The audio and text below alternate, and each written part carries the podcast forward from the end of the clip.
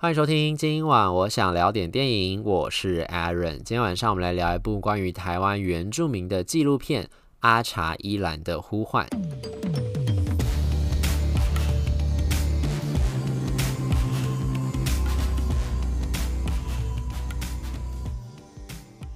纪录片其实是一种很有趣的片型，诶，就是我觉得常常会觉得啦，有时候连拍摄者其实一开始都不会知道自己会拍出什么样的纪录片，就直到他最后去剪出这个片子之后，才发现就说哦，原来这些素材可以凑成这样的一个故事。就因为现实生活其实是一个有机跟消长的过程嘛，所以其实很多的纪录片拍摄者，你可能一开始在拍的时候，你会想说我要记录的是这个主题，可是呢，随着你在拍摄的过程当中，你可能会渐渐的发现，就说哎，其实这里面有其他一些故事可以去发掘出来。然后到最后你在剪的时候，你才把它全部变成一个。另外一个这样的一个纪录片的一个故事，所以像这个阿查伊兰的呼唤，我自己也觉得他有这样一种感觉。他一开始可能只是想要拍关于一个部落的女头目，就这个女头目呢，她可能本来也不太懂自己的部落的母语，也不太懂自己部落的文化。她之所以是头目的关系，纯粹只是因为她的爸爸当时是这个部落的头目。然后在她爸爸过世了之后，她身为长女，因为好像他们的文化传承里面，就至少在这个纪录片里面讲的这个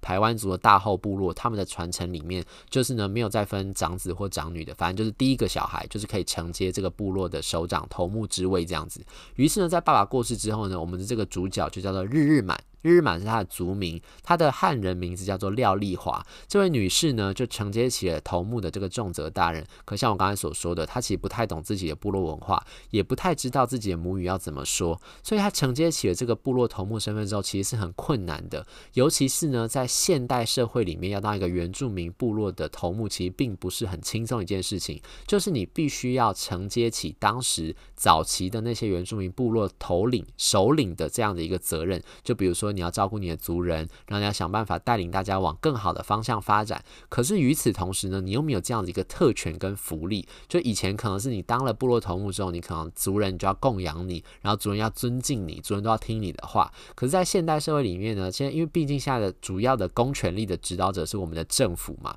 所以其实部落首长并不会有这样的一个公权力实权握在他的手上。然后政府也没有让这些族长，比如说你当上头目之后，你就可以享有更好的待遇啊等等的，并没有这个样子。所以等于说呢，就是这些的这个部落首长呢，这个部落头目呢，他们其实面临到很世俗的这个考验，就是我必须要吃饱穿暖。所以我一方面要尽我我要照顾好我自己，照顾好我的家人；另一方面我要照顾好自己的族群。所以其实这个本身就是一个蛮有冲突的一个情况产生，是一个很现实的一个考量啦。所以对于很多原住民部落的头领，可能都遇到这样一个情况，就你一方面要肩负起这样一个重责大任，但是呢，相对来说这个身份并没有带给你相对应的这些优越的一些特。权，你还是像平常人一样有自己的生活上面很世俗的这种烦恼在里面，所以呢，就造成了很多这种传承文化传承里面遇到的一个状况，就是很多年轻人就会想，就说我为什么要去承接这样一个部落头领的身份，部落首领、部落头目的这样的一个身份，就是这样子对我来说并没有任何好处，就吃力不讨好啊。像在这个纪录片里面，我们也可以看到，就是这个日日满，他说他也一直在说，就说其实你看，身为这个组长，身为这个头目，其实红白包的那种场。你都一定要跑，就是婚丧喜庆的场合一定要跑，大家都会发帖子给你。那你当这个部落的头目，因为人家没有给你钱，你只能自己赚钱，然后去贴这些东西啊。所以其实对于他们来说是有很困难的。你为什么要当这个头目？其实是等于是你抱持着对自己文化的一个热忱，然后你真的很想要去了解自己的文化，然后你觉得这件事情是责无旁贷的。如果不是你来传承这个文化的话，就可能就没有人来传承这个文化了。你才会想要做这件事情。所以一开始我相信导演本来想要拍的是关于这位部落女头目她自己遇到的很多现实上面的挣扎，还有她。为什么想要做这件事情？背后的一些考量是什么东西？然后她所遇到的困难是什么东西？有没有办法在现代社会之下带给大家一些醒思？就是说，关于这样，我们既然要让这个文化。能够传统文化能够传承下去，是不是有更好的解方可以提供给这些正在苦苦挣扎的？我们把它当成是文化工作者好了，是不是有这样一种可能性的产生？可是呢，在这个纪录片里面，我相信大部分观众如果去看的话，看到后面你会发现说，其实它比较有趣的地方，应该是关于他们部落里面这个头目身份的政治斗争。就是呢，这刚才不是说，他是这个纪录片的是这个排湾族大号部落的女头目叫做日日满吗？但其实呢，你如果去 Google，你会发现这个片子关于围绕着这个片子，然后围绕着这个头目的身份，其实有非常多的争议。就是大号部落里面呢，其实有一部分的人是不赞同日日满承接这个部落首领的身份，承接部落头目的这个身份的。他们一方面是觉得说，依照他们的这种文化传承跟血缘方面，好像这种质疑是从他爸爸到底有没有权利能够继承部落的头目的身份就开始了。所以其实关于他们这个家族到底有没有资格自称是这个排湾族大号部落的头目，在他们这个族群里面，在他们这个部落里面，其实就有不同的纷争，有不同家族跟不同派系人其实是反对他们的。那这个背后原因是什么东西呢？其实在这个纪录片里面也没有讲得非常非常清楚。可是这其实才是真正有趣的地方。我觉得没有办法讲清楚的地方，其实除了说是这个呃导演可能并不是非常能够了解到为什么这些原住民部落会有这样的分歧之外，也是因为其实你真的想要去了解它，你也很难真的去了解这些背后的原因是什么。因为原住民的文化跟他们的历史都是口述历史，它不是那种文字传承的历史。这个其实也是提到，就关于这种原住民文化在现代我们这个时代想要进行传承，遇到一个很严重的一个考验，就是当这些是这个部落里面的这些耆老逐渐凋零之后，因为他们几乎都是靠这些部落的族族里面的长老跟耆老去传承他们的一些历史嘛，所以当这些老人家一个接着一个的过世之后，这个文化真的就是失根了。你没有任何的书籍可以去参考，就是等于是这些人消失了之后，我们的这些原住民的部落文化就跟着这些人一起死去了，就是随着时代的洪流就被淹没在里面了。所以其实你在看到这个里面的时候，你就发现说，他们这个部落之间关于头目身份的这个斗争背后，其实呈现出来是整个原住民文化在传承上面遇到很严重的一个问题题，就是到底如果当这些人都离开了之后，要怎么样传承下去？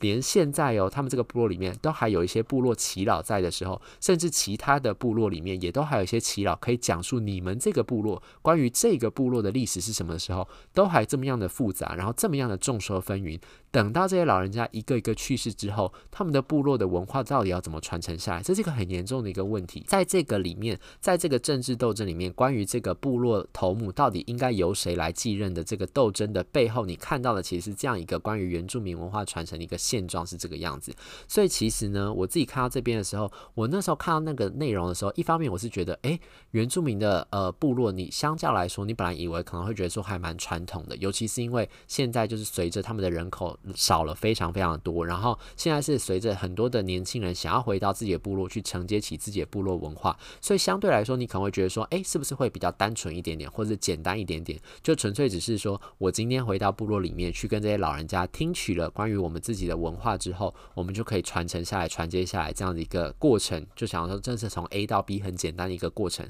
但你在看这个片子的时候，你就会发现，就说其实这是一个很复杂的一个事情。就是一方面是他们这是口述历史，另一方面呢，就是口。述历史之外，又有很多不同人众说纷纭的一个情况发生。然后在这样众说纷纭的情况之下呢，其实他们很难耗费自己所有的精神，耗费自己所有的心力，在做文化传承的部分。其实我觉得比较。悲哀的就是说，你会觉得他们是不是在进行一些族群之间的这种内斗？就是他们在抢的是一个有点类似我在抢文化正统，可是，在抢文化正统的这个同时，会不会就造成说，其实你们是在消耗跟内斗的这种感觉？当然，我身为一个外人，我不了解自己他们这个族群，我也不了解他们部落的文化，我这样讲可能是有一点点呃。就是有一点感觉是我是外人对他们说三道四的感觉，但我只是在看的那个当下，只是纯粹只是觉得就是说，其实这是一个很我自己是觉得比较悲观的一个现况啦。就是你看，就这个文化已经是蛮凋零的一个情况，然后你在看到里面纪录片里面有很多想要进行文化传承的人，其实都是现在已经是四五十岁的人，就没有什么年轻人在里面。就包括这个导演在问到这个日日满他的儿子，就说：“那你长大以后你会接部落的头目吗？你会变成部落头？”目嘛，他都讲说，呃，我不知道，可能在思考看看吧。所以其实这是一个。要怎么样去让现在的这些年轻人，你要去接受这样子一个自己的文化的根，这个情况其实是一个很复杂，然后你也觉得很无解的一个情况。就包括我们现在刚刚就说的，就是身为一个头目，其实你是没有任何的实质意义的，就除了这个虚名。就包括像日满他的妈妈也就说了，就是他当时虽然是叫女儿回来去承接部落头领的啊，部落首领、部落头目这样一个身份，但其实对他来说，他也觉得说，其实这是一个很累的事情。你回来接了头目之后，有很多人不看好你，然后有很多人会对你说三道四、指指点点。然后呢，其实这又是一个吃力不讨好的工作。像刚才说的，就是各种婚丧喜庆、红白包都一定要送出去。可是你又没有这么多钱，要怎么办呢？所以呢，像这个日日满，他在做的事情就是，他除了煮一些原住民的风味餐之外，他还要不断的去跟着他的族人去跑，到处去打零工，就是很多建筑工地可能需要人嘛，就等于是劳力活，很辛苦的劳力活，就有一餐没一餐的这样子赚着。所以其实他在经济上面是一直很拮据的状况，跟我们想象中的那种所谓的的部落的领袖啦、部落的族长，或者头目来说，可能是到时候住在一个这个部落里面的大大房子里面，然后族人就来跟你讲一些事情，然后就发号施令，然后就可以过很好的日子，这样是完全不一样的。所以其实他一方面既有这样子的一个责任，跟这样子一个呃看起来有这样子一个地位在，但其实实质上他并没有享有这样一种尊荣。所以其实对于年轻人来说，你要去怎么样去理解自己的文化，然后还有你会觉得说这个好像是一个非常平行时空发生的事情，就是。